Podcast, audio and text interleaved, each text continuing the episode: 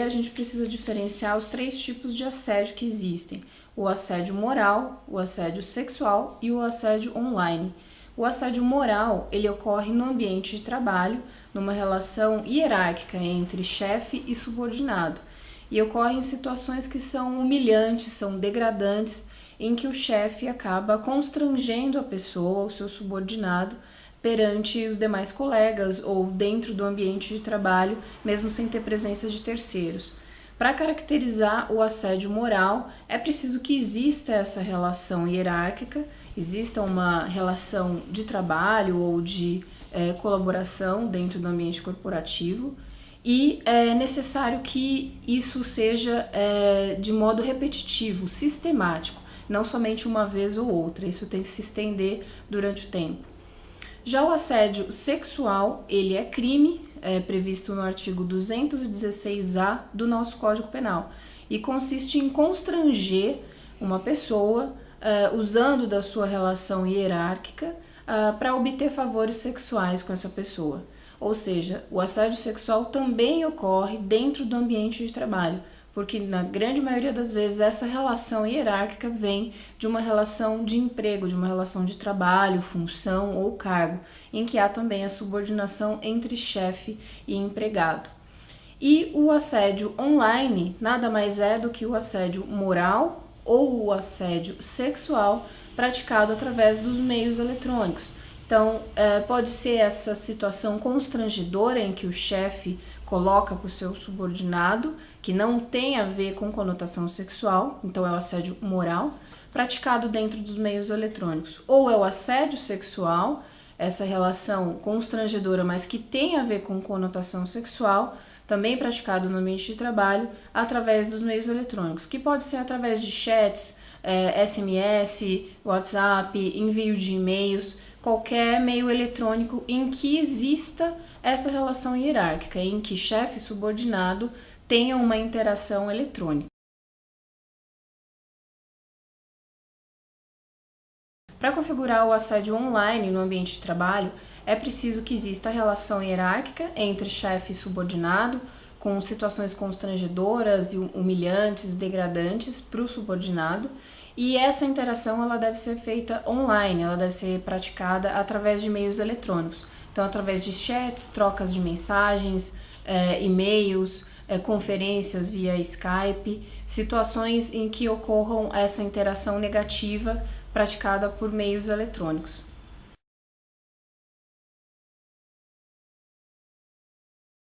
Ele pode ser caracterizado como o assédio moral, que tem conotação estritamente é, dentro do, do ambiente de trabalho, dentro do meio corporativo, e não possui conotação sexual. Ele tem o intuito de causar uma, um abalo psicológico, é uma, uma lesão à integridade é, emocional, até física pode ocorrer, psíquica do, do empregado.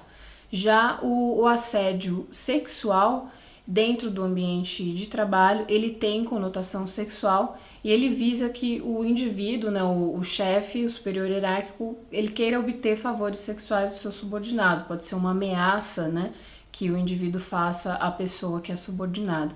É, o assédio moral não é crime e o enquadramento legal que nós temos é o artigo 483 da CLT. Já o assédio sexual é crime, está caracterizado no artigo 216-A do Código Penal.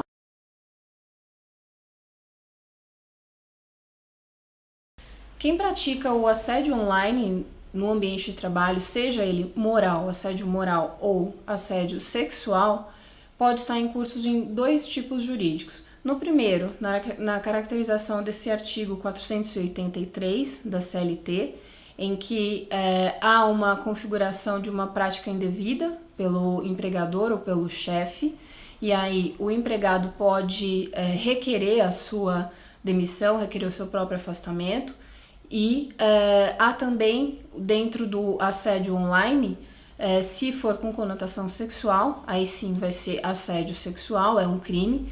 Então, dentro dessa esfera, a vítima, ela pode, se for assédio moral, ela pode processar o seu superior e tentar obter uma indenização por danos morais, se for caracterizado o assédio moral.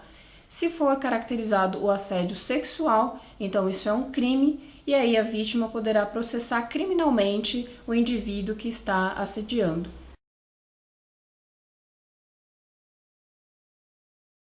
Como nós sabemos, o direito ele anda muito mais devagar do que a tecnologia. É, um exemplo, nós não temos exatamente uma tipificação legal para o assédio moral, somente temos esse artigo da CLT. Então, uh, há uma tentativa, sim, do direito em adequar as relações jurídicas e sociais, as relações de trabalho também, para abranger todo esse tipo de situação. Até por conta da revolução tecnológica, por conta das novas formas de trabalho, a popularização do home office. Então, o direito ele já vem enxergando essas novas relações, inclusive relações de trabalho empregatícias que surgem nos meios eletrônicos. E sim, é, há uma, um entendimento do, do judiciário, de maioria dos juízes, em se enquadrar esse tipo de situação, que às vezes a gente não tem exatamente um enquadramento legal, em tentar fazer uma analogia dentro dos casos que são possíveis. Então, tanto no caso do assédio sexual, que é crime, quanto do assédio moral, que tem esse enquadramento da CLT, a vítima vai precisar de provas consistentes e de provas materiais dessa situação. Então, ela vai precisar armazenar prints de mensagem, é, áudios, prints de SMS, gravações telefônicas, gravações ambientais ou de reunião, reuniões, é, e-mails recebidos, e-mails trocados, às vezes atas de assembleia ocorridas dentro do ambiente de trabalho e testemunhas também. É importante lembrar que somente testemunhas não vai ser é, uma prova jurídica suficientemente forte. Então, é preciso que ela tenha todo esse, esse documento materializado em prints e também materializar isso numa ata notarial em um cartório de notas para validar essa prova, para que ela seja 100% válida dentro do judiciário e não sofra nenhuma contestação da outra parte. Então, com isso em mãos, Aí a vítima pode tentar conversar com o RH da empresa de onde ela trabalha é, e também ir até o Ministério Público do Trabalho ou Superintendência Regional do Trabalho para denunciar a situação. Também procurar um advogado particular ou a Defensoria Pública e tentar resolver a situação dentro de medidas jurídicas possíveis.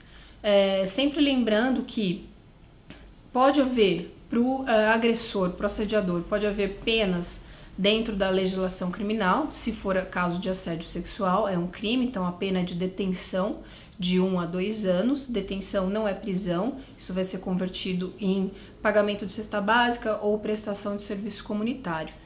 E caso seja de é, assédio moral, o indivíduo pode ter que pagar uma indenização por danos morais. Então é, é muito importante que a vítima tenha ciência disso, das provas que ela vai precisar e dos procedimentos jurídicos que ela vai tomar, porque o assediador ele pode também sofrer penalidades administrativas dentro do próprio ambiente de trabalho, tais como advertência, suspensão ou até demissão por justa causa. E isso pode também, às vezes, acarretar algum reflexo, não só para o assediador dentro do seu meio de trabalho, na sua área de profissão, mas também para a vítima.